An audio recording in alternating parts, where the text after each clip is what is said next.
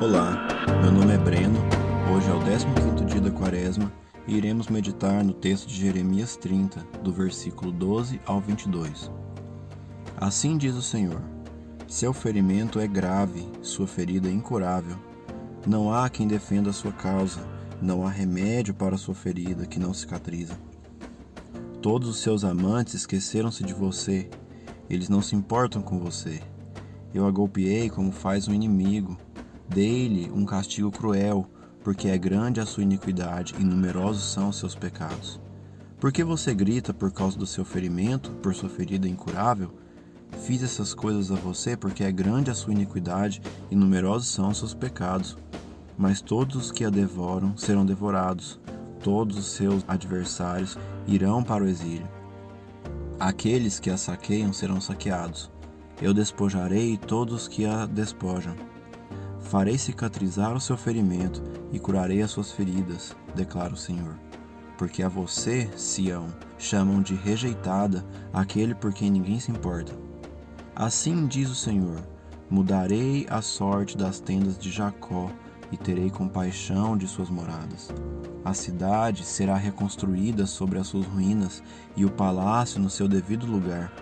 Deles virão ações de graça e o som de regozijo eu os farei aumentar e eles não diminuirão. Eu os honrarei e eles não serão desprezados. Seus filhos serão como nos dias do passado, e a sua comunidade será afirmada diante de mim. Castigarei todos aqueles que os oprimem. Seu líder será um dentre eles, seu governante virá do meio deles. Eu o trarei para perto, e ele se aproximará de mim. Pois, quem se arriscaria a aproximar-se de mim? Pergunta o Senhor. Por isso, vocês serão o meu povo e eu serei o seu Deus. Esse texto foi escrito quando Israel havia sido mandada para o exílio por ser infiel a Deus. Israel havia sido infiel a Deus por um longo período de tempo e Deus deixa claro que não é possível ignorar os pecados deles. Deus, sendo um Deus justo, não pode simplesmente ignorar o pecado e os pune severamente, Após o profeta, falando exatamente o que Deus mandou, proferir a profecia de castigo, ele começa a dizer que os inimigos de Israel, aqueles que os perseguem, também serão punidos. E a terceira parte do texto é uma promessa de esperança, onde Deus promete restaurar a honra de Israel. Em meio a uma desesperadora situação de exílio, Deus manda uma mensagem de esperança, dizendo que não apenas agiu com justiça, mas que expressaria sua graça ao povo. No versículo 21, Deus diz: Eu o trarei para perto, e ele se aproximará de mim, pois quem se arriscaria se aproximar de mim? Aqui, Deus deixa claro que a iniciativa é sempre dele para se relacionar conosco. Deus é quem nos traz para perto dele, e ele promete fazer isso com Israel. Não foi uma promessa condicional, não depende de Israel merecer. Deus os puniu por justiça, mas iria os restaurar por graça. A mesma relação de justiça e graça nós vimos na cruz em Cristo. Deus, por ser justo, não poderia simplesmente ignorar todo o nosso pecado e maldade.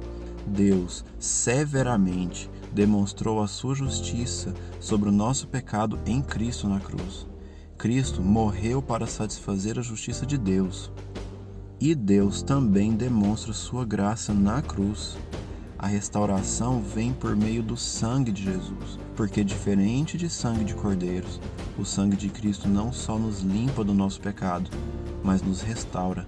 Ele nos transforma para que não continuemos a pecar da mesma forma que antes, nos limpa para que sejamos salvos e restaura nossas feridas para que tenhamos vida.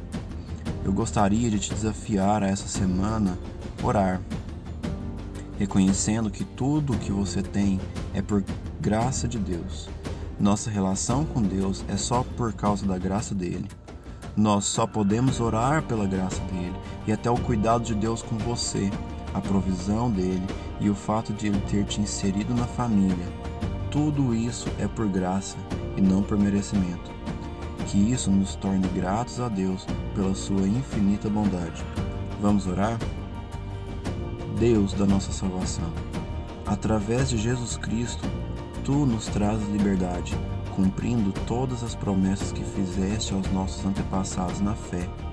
Assim, nutre-nos à tua mesa com o pão da vida e o cálice da salvação, para que possamos suportar nossa jornada no deserto e chegar finalmente ao teu banquete eterno.